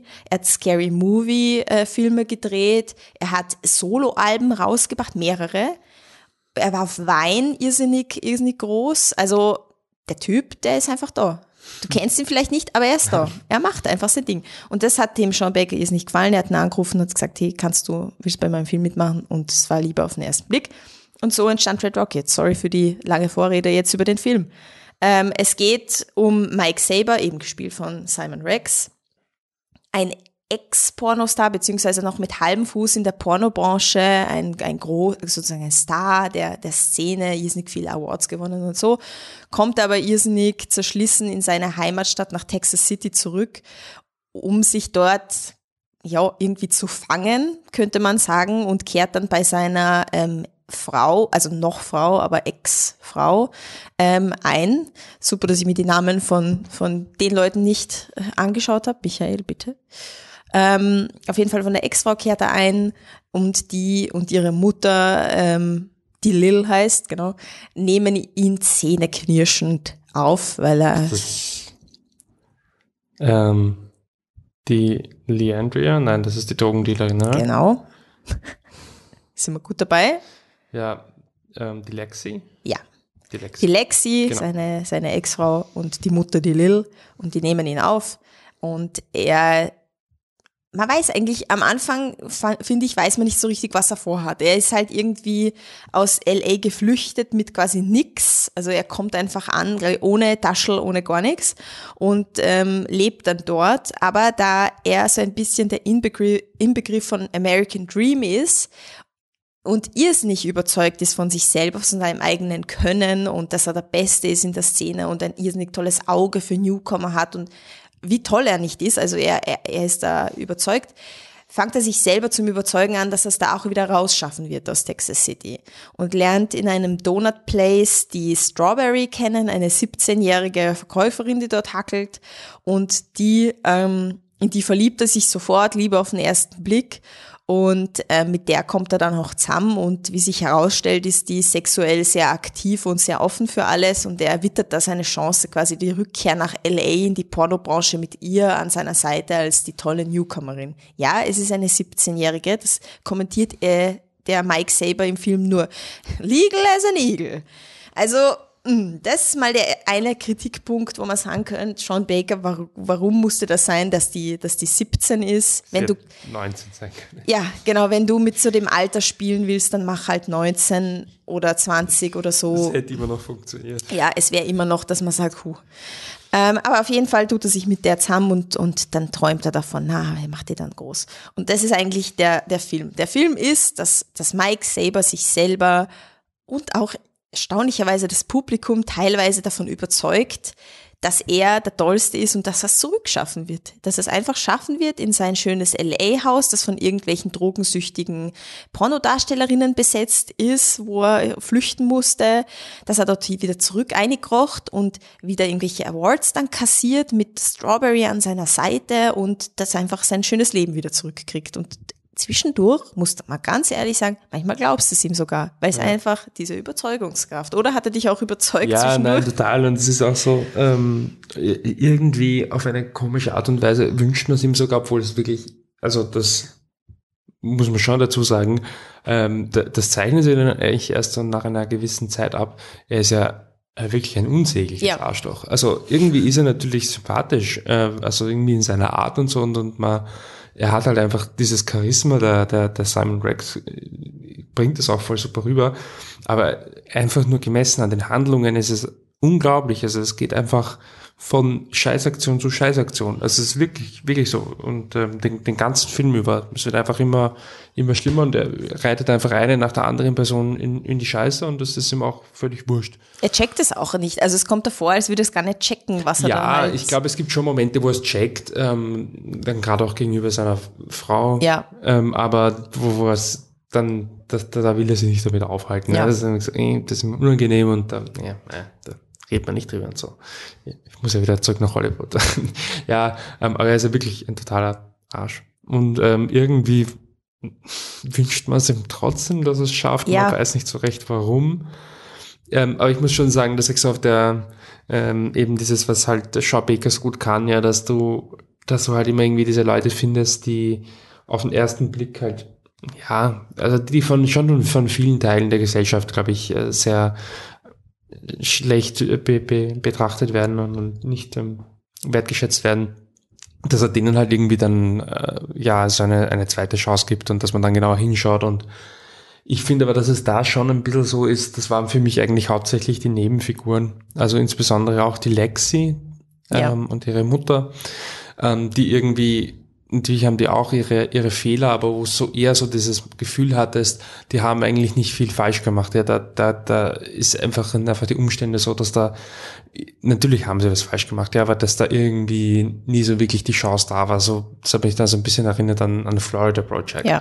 wo ja auch die drogensüchtige Mutter ist, die, die ja auch eigentlich total zu verurteilen wäre auf, auf Basis ihrer Handlungen, aber gleichzeitig irgendwie ja, im Sinne, dass du sie verstehst, ja, aber gleichzeitig erkennst du, dass es irgendwie halt auch die Situation um sie herum so scheiße ist, dass es halt, wenn du jetzt sie wärst, du hättest da halt auch extrem schwer. Und ich finde, dass da ja eigentlich der, der, der Mike Saber ja ein bisschen eine Ausnahme ist, weil er schon er hat schon ein bisschen mehr in der Hand, finde ich, als die Figuren ja. um ihn herum, nicht zuletzt in Sachen Intelligenz gefühlt. Also er manipuliert ja auch die Leute links und rechts herum von ihm. Es gibt ja auch den ähm, Lani, glaube ich, heißt er. Ja. Den, genau, den, äh, den Nachbarn. Buben, äh, na, er ist ja, auch schon. genau, also er ist eh schon ähm, erwachsen, aber genau, er ist natürlich halt jünger als der, als der Mikey. Und äh, den, den nutzt er ja auch halt total aus und da hast du halt auch so das Gefühl, so, also der, der ist nämlich zum Beispiel auch so ein Typ, da gibt es eine Szene, er, er geht in den, in den, ins Einkaufszentrum, verkleidet als Veteran Ja. und versucht quasi als Veteran oder als vermeintlicher Veteran halt irgendwie Ich glaube, er verkauft Flaggen. Hätte ich, also ich glaube, das wird nachher irgendwie erwähnt oder so. er, er Verkauft versucht. Okay, irgendwas, ich glaube ich, dachte, Geld zu machen, glaube ich. Ich habe geglaubt, er will Frauen aufreißen, aber Na, ich glaube, er will Geld machen er damit. genießt aber auf jeden Fall halt auch die Aufmerksamkeit. Ne? Und, und es ist halt auch irgendwie so, also es, er, er wird dann ähm, entlarvt, er ist natürlich äh, kein Veteran, das ist ein, ein Betrug und ähm, wird dann quasi davongejagt und irgendwie, das ist auch eine Scheißaktion von ihm. Aber für ihn hat man trotzdem irgendwo noch Sympathie und das, ich glaube, es liegt halt wirklich an der, an der Intelligenzdifferenz, die, die gefühlt da ist zwischen dem Mikey und fast allen Figuren in diesem Film. Ja. Ähm, vielleicht nicht der Strawberry, die ist eher halt naiv, aber ja. jetzt solche Figuren wie zum Beispiel der Lonnie, die sind halt einfach auch nicht wahnsinnig intelligent und ähm, was ja nicht, nicht schlimm ist, aber ähm, deswegen hat man dann, finde ich, auch viel Mitleid mit ihm, weil es irgendwie das Gefühl hast, der könnte es auch nicht anders. Das hat mir beim Mikey so ein bisschen gefehlt, also das war dann für mich irgendwie so, der hat, der hat sich schon selbst in die Scheiße geritten und die anderen mit, ähm, also sehr bewusst. Aber ja, deswegen finde ich war es schon ein bisschen anders eigentlich als die anderen Schauspielerfilme, Ja, weil halt die, stimmt. die Hauptfigur du, du auch wirklich selbst auf der Ebene, wo, wo, wo, wo du bist oder wo ich bin, wo man wirklich sagt, also ich bin ja ein, ein Mensch, der wirklich wahnsinnig viel verzeiht und immer sagt, okay, man muss auch auf die Umstände schauen, bla bla bla. Und ich übertreibe das auch sicherlich manchmal. Aber selbst ich habe dann diesen Moment gehabt, aber der ist halt selber schuld. Und da, da gibt's halt einfach keine Ausrede mehr, der ist einfach selber schuld. Ich glaube, der Film will dir das auch irgendwo. Natürlich, ja. Also- Also, insofern ist es eigentlich ein bisschen ein Ja, Stilbruch stimmt. für, einen- für einen Das stimmt. Ich glaube, er war, ich, ich habe das Gefühl, er, er wollte halt unbedingt mit dem Simon Rex das machen. Ja. Und dass er ihn halt dann so auf das quasi Podest stellt. Im Endeffekt hat er wieder mit, hat er mit drei ähm, quasi echten Schauspielerinnen gearbeitet. Der Simon Rex, die Schauspielerin von der Lexi, ist Schauspielerin und die Strawberry ist Newcomerin. Die, die, die äh, hat auf der, also die hat Schauspiel studiert. Und die Lexi ist auf, auf Bühnen unterwegs eher. Also drei äh, echte Schauspielerinnen Ja. vom Beruf und der Rest wie, wie immer Laiendarstellerinnen. Ja. Und das ist halt auch irgendwo die Magie von den Sean Baker Filmen, wo er auch selber im, im, im Q&A da gesagt hat, für ihn ist das Schönste im Kino, wenn er sitzt und er sieht New Faces. Er sieht New Faces, weil die helfen ihm persönlich immer mehr in den Film reinzukommen, weil die so eine Echtheit mitbringen und halt irgendwie so ein Hidden Talent, das dann da rauskommt. Und das ist für ihn eigentlich das Tollste. Und deswegen macht er das auch, wenn es ihm quasi, quasi dann kein Geld bringt, weil er nicht die großen Namen, das ist ihm wurscht. Er, er will, dass diese New Faces. Und ich fand es so spannend, wie er erzählt hat, wie er die Leute halt dazu, na nicht bringt, aber er und seine Crew oder seine enge Crew gehen halt durch die Welt und, und schauen, wo sind irgendwelche interessanten Leute, bei denen sie spüren, oh, das könnte jemand sein, der vor der, vor der Kamera super ist. Und dann sprechen sie sie auch drauf an, aber wenn die Person nicht, nicht into it ist, dann lassen sie sie natürlich in Frieden. Aber wenn sie merken, okay, da ist irgendwie ein Spark zwischen, also der möchte das oder sie möchte das, dann wird das weiter forciert. Und dann gibt's auch am Set immer jemanden, der sich extrem um sie kümmert, wie so ein Mentor, weil man, man muss immer auf die Laiendarsteller, auf jeden individuell eingehen und so. Also da ist schon sehr viel Empathie, sehr viel auf Augenhöhe und das fand ich so, das war für mich ein Highlight der Biennale, dass ich ihn halt live gesehen habe und dass er wirklich so sympathisch war, wie ich es mir immer gewünscht und vorgestellt habe. Also wirklich ein netter Aktivi also Typ, der halt irgendwo auch aus dem Aktivismus kommt und man merkt's halt. Ja, das mit den, ähm, vielleicht noch ähm, abschließend zu den Laiendarstellern, LaiendarstellerInnen. Äh, das ist auch ganz lustig, wenn man, also der, der Lani und auch die June, die wir am Anfang kurz erwähnt haben, die haben beide auch einen sehr extremen Look. Also der, der Lani hatte quasi, weiß nicht, eine Glatze, aber ziemlich kurze Haare und dann so einen ganz langen Bart. So, ja, Geschmackssache. Und die ähm, June hat, hat äh, Cornrows und ist halt so super tough und so. Und wenn man sich dann halt dann halt die, die ähm, DarstellerInnen googelt, naja, Nona Netti schauen halt wirklich so aus und das ist halt, gibt halt dem Ganzen halt wirklich nochmal mehr äh, Authentizität. Also es ist halt Ja. irgendwie wirklich, wirklich cool, wenn du dann siehst, wie dann halt diese ähm, Personen dann in Cannes auf dem roten Teppich gehen und das sind halt einfach immer noch die gleichen. Das war halt nicht und will jetzt gar nicht so negativ sehen, aber es war dann halt nicht, äh, wer auch immer Benedict Cumberbatch, äh, der sich halt einmal drei Wochen lang Speck angefressen hat, ja, sondern es ist halt dann wirklich einfach diese Person. Natürlich, das ist auch ein, ein Konzept mit, sicherlich mit, mit äh, enden wollendem Potenzial, aber es ist in seinen Filmen einfach ist nicht cool. Ja. Ja, und da auch durch die Bank, also ich habe eigentlich niemanden gehört, dem ähm, Red Rocket nicht gefallen hat. Also das Also hat jeder gesagt, das war eines der Highlights. Ja. Und äh, Ausblick für die Leute, die nicht beim Q&A dabei waren, natürlich haben sie ihn gefragt, ja, quasi, was machst du jetzt als nächstes und so. Er arbeitet immer noch an diesem kanadischen Film und er hofft, dass er halt mit dem jetzt einmal weiterkommt. Aber ähm, er hat durch diese Herangehensweise, quasi durch dieses, wir haben nur wenig Zeit, wir müssen das irgendwo drehen, wo keine, wo die quasi die Covid-Regeln nicht so streng sind, wir müssen es mit wenigen Leuten drehen und halt recht schnell. Ähm, das hat er gemeint, es war sehr freies Arbeiten für ihn. Er konnte sich, er, er musste sich auf die Situation einlassen und er konnte aber irgendwo frei sein. Und das hat ihm sehr gefallen. Das heißt, er hat nicht wenig Bock drauf, noch so einen quasi kleinen, unter Anführungszeichen, Nebenfilm zu machen. Würde mir auch gefallen. Ich habe viel Bock, den Film zu sehen. Ja. Genau, wenn wir schon übers, äh, über Filmemacher reden, dann haben wir jetzt noch ein letztes äh, Gastkommentar von einem Filmemacher, dem Alex Lazarov. Und dann würde ich sagen, Klappe ab. So, das ist meine Aufnahme für euren Podcast. Äh, ich bin Alex Lazarov. Ich bin, brauche ich eine Introduction? Ich mache es einfach. Ich bin Alex Lazarov. Ich bin äh, Filmemacher und ich habe dieses Jahr eine wirklich wundervolle Biennale verbracht. Es war sehr intensiv und es war tatsächlich so ein komplettes Festival mit allem drum und dran, das ich schon eine Ewigkeit nicht mehr so hatte. Ich habe insgesamt ähm, acht Filme gesehen und die allermeisten davon haben mir sehr gut gefallen. Mein persönlicher Favorit äh, ist definitiv Hit the Road gewesen. Ein iranischer Film, in den ich fast nicht eingegangen äh, wäre, aber empfohlen bekommen habe. Und ich war absolut berührt davon. Ähm, der Film ist super tight, sehr, sehr kurz. Es ist ein Debütfilm, ähm, in dem es um eine sehr spezielle Art von Erfahrung geht, ohne viel vorne wegzunehmen ähm, die durch das Filmemachen zu etwas völlig zeitlosem und universellen wird. Mich hat sehr berührt, wie die Figuren in dem Film äh, Dialoge geführt haben über Musik und über Filme und über bildende Kunst. Und die Dialoge waren so gut und die Konflikte so gut, dass in diesen Gesprächen, denen es eigentlich um was ganz anderes geht, wundervoll die Konflikte äh, und die, der persönliche Schmerz der Figuren äh, ans Tageslicht getreten ist. Und das habe ich so auf die Art und Weise noch eigentlich noch nie so gut gemacht gesehen. Ähm, insbesondere hat mir auch Spencer richtig gut gefallen. Die meisten Screenings, wie auch äh, das Screening, waren im Gartenbaukino.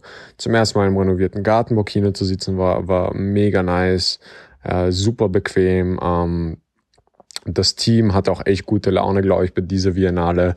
Und das hat man einfach gemerkt, dass sich alle sehr gefreut haben, zurück zu sein. Und ich bin auch eigentlich äh, bei fast jedem Screening, also bei den meisten Screenings bin ich auch ganz alleine hingegangen. Ähm, aber dann im Kino habe ich mich gar nicht allein gefühlt, weil ich wirklich überall dort bekannte Gesichter getroffen habe. Und das war auch einfach eine mega schöne Sache. Mir, wie viele Orte gibt es, wo man alleine hingehen kann und wo man eigentlich alles andere als alleine ist. So die Biennale und insbesondere das Gartenbaukino während der Biennale ist einfach so ein Ort. Und ich habe das mega genossen, so viele Leute wiederzusehen und äh, mit so viel äh, guten äh, Freunden und Bekannten zu plaudern. Genau, das ist mein Biennale-Resümee. War eine gute Zeit und genau, danke nochmal für die Einladung, da im Podcast einen kleinen Auftritt äh, abzuschicken. Ähm, genau, freue mich schon auf die Folge. Liebe, liebe Grüße und wir hören uns. Ja, vielen Dank, Alex, für deine Einsendung. Ähm, Fand es ganz witzig, wie ich es mir auch angehört habe. Er hat äh, dann eben über, redet über Spencer und ähm, erwähnt nebenbei das Gartenbaukino und plötzlich ist er ja fast schon irgendwo ähm, abgelenkt davon und dann geht es nur noch ums Gartenbaukino und ich kann es extrem gut verstehen und auch wir wollen ja noch ähm, so ein bisschen äh, zusammenfassen, wie sich die Biennale halt angefühlt hat. Ich war ja letztes Jahr gar nicht dabei, wenn ich mich jetzt recht erinnere. Ja, ich war gar nicht dabei und ähm, habe jetzt eben heuer wieder auch Akkreditierung, habe nicht, jetzt nicht, nicht Unmengen Filme geschaut, aber halt doch einige. Und halt im äh, neu renovierten Gartenbaukino, das wie der Alex schon erwähnt hat, wirklich voll schön ist und bequem ist und einfach, ja, aber immer noch diesen alten Gartenbaukino-Flair hat, der einfach ganz eigen, einzigartig ist. Und wir waren dann äh, gestern ähm, unabhängig von der Biennale Titan schauen, von der Julie Ducournau und es sind dann super Film und da sitzen dann halt 30 Leute im Kino. Ist halt einfach so.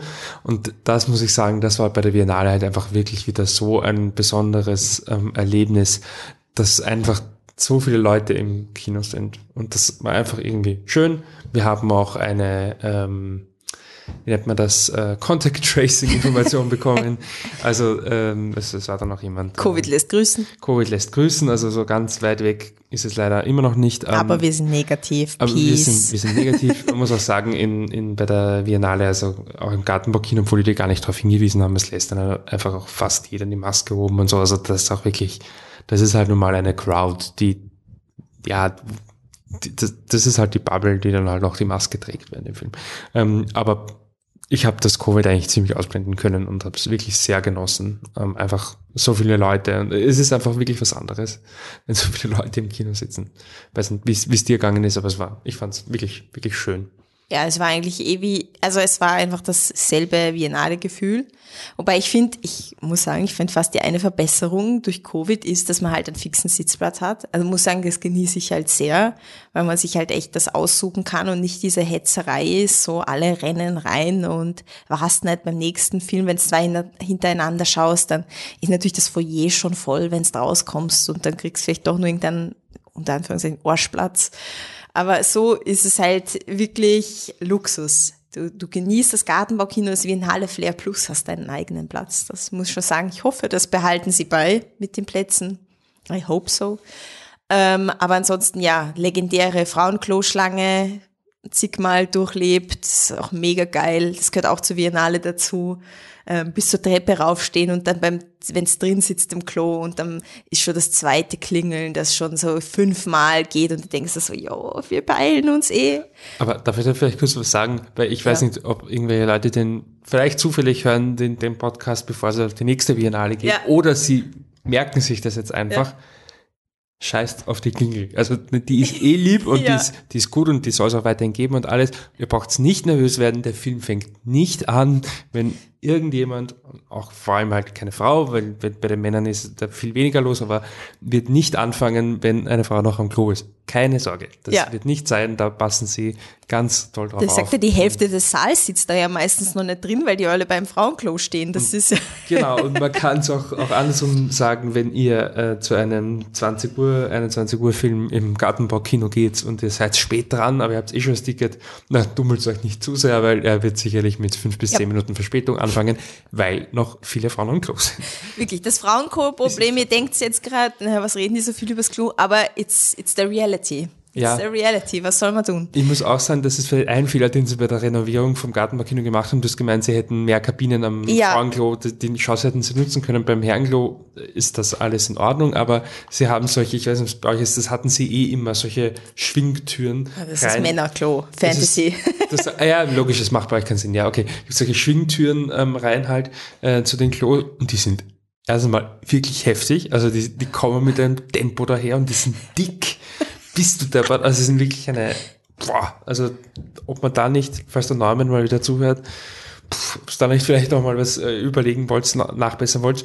Und ja, Popo-Klatschi. Wer, wer, mir auch leid getan hat, war halt dann ähm, das, das äh, Putzpersonal, das dann oft wirklich, ja, die, die halbe Stunde oder was da im, im Klobereich war, die sind nämlich auch irrsinnig laut. Also wenn du dann halt am, am Klo sitzt, ja, oder, oder, stehst oder was auch immer, und du hörst das halt im Hintergrund und es kommt halt einer nach dem anderen, die ist wirklich laut.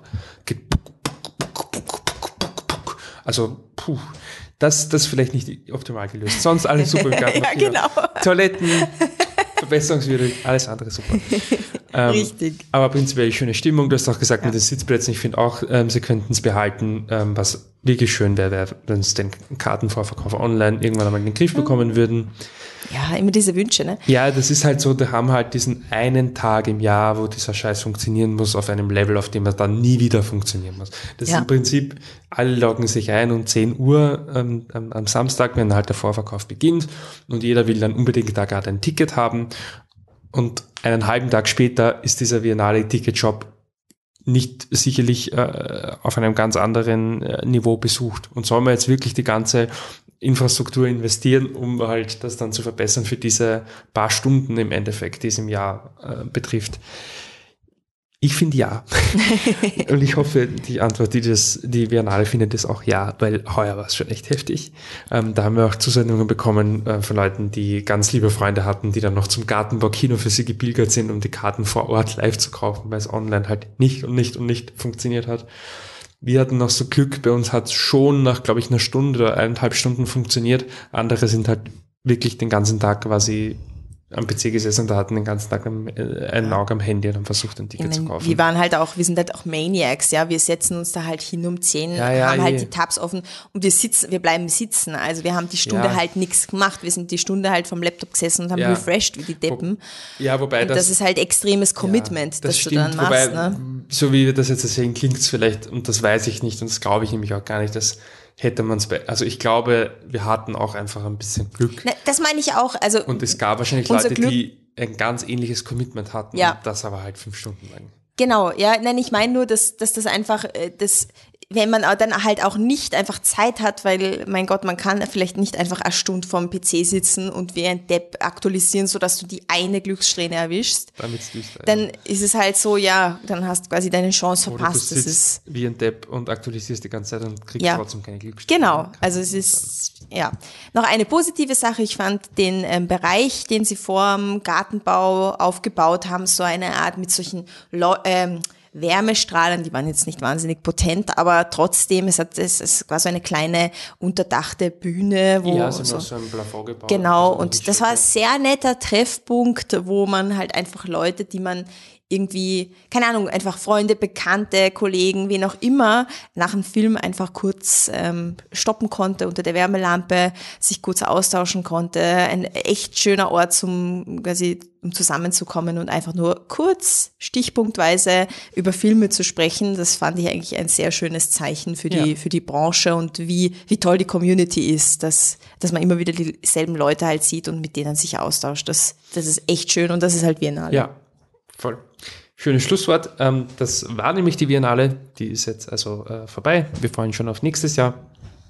Bei uns ist es aber noch lange nicht vorbei mit Podcasts. Schon im November geht es nämlich nochmal in eine ganz weit entfernte Galaxis mit unserem legendären Kino der Sterne Podcast. Diesmal kommt Episode 6 und wir sprechen über Prinzessin Mononoke. Also wenn ein äh, Star Wars Podcast ist, wo sogar die Anne dabei ist, dann kann es wohl Ich schwöre, bester Podcast. kann es wohl nur peripher um Star Wars gehen. Ich habe schon viel Legendäres über diesen Podcast gehört. Ähm, zu Besuch ist auch ähm, Ines Häufler. Häufler, ähm, und äh, Wolfi und du, ihr macht das da zu dritt, sprecht über den äh, berühmten Film. Ähm, äh, Anime-Film, der von Studio, Studio Ghibli, vom, naja, wer ist der Regisseur? Äh, fallen uns gerade nicht super. ein. Das ist Aber er ist peinlich, aber er ist sehr bekannt. Er ist nicht bekannt. Eh, Der eine halt. So, ähm, da, wir haben aber auch noch äh, weiteres hochkarätiges Programm. Es kommt nämlich ein Truckee-Preisträger. Mehr wollen wir dazu noch nicht verraten. Aber wenn ihr uns schon länger folgt, dann habt ihr vielleicht mitbekommen, dass es da einen gibt, der schon einmal da war. Ein, ein Österreicher. Also wir haben leider noch keinen internationalen Besuch, aber er ist mindestens so wert wie ein internationaler Besuch. Und er möchte einmal im Jahr bei uns vorbeischauen und wir Unsere Türen sind immer geöffnet für ihn und da kommt ähm, auch heuer noch ein Podcast. Wir wissen noch nicht genau, wie die Besetzung ausschaut. Wahrscheinlich werden wir zwei, die heute gesprochen haben, nicht dabei sein, aber ich bin mir sicher, es wird trotzdem ein schöner Podcast. Und ja, nochmal, wie schon anfangs gesagt, wir freuen uns halt immer, mit euch über Filme zu diskutieren. Also wenn ihr irgendeine starke Meinung habt, dann schreibt uns, schickt uns Sprachnachrichten, bleiben wir einfach in Kontakt. Stellt euch vor, ihr steht neben dem Gartenbau und ihr trefft uns und redet über Filme. Ja, genau. Das ist quasi Flip Truck, ist quasi die Verlängerung der Biennale, wobei man auch sagen muss, es ist ja nicht nur die Verlängerung der Biennale, sondern auch der ähm, gelebten Wiener Neustadt. Wir gehen nach dem Cineplex noch zur Mackie-Kultur. Also wir wollen schon alle Die Schichten- höchste, die höchste Kultur ja, ist das. Ja, genau. Also wir wollen auch natürlich nach wie vor, auch wenn es heute um was anderes ging, äh, dem Mainstream-Film absolut nicht abschwören. Ja, ähm, bleibt mit uns in Kontakt. Wie geht das überhaupt? Contact at fliptruck.com wäre unsere E-Mail-Adresse. Auf Twitter und Facebook, nee, auf Instagram und äh, Facebook sind wir slash flipthetruck und auf Twitter mit Unterstrichen flip unterstrich der unterstrich truck. Gibt es sonst noch was zu sagen? Das war schön. Und nächstes Jahr geht's weiter. Genau. Also bis dann. Tschüss. Tschüss.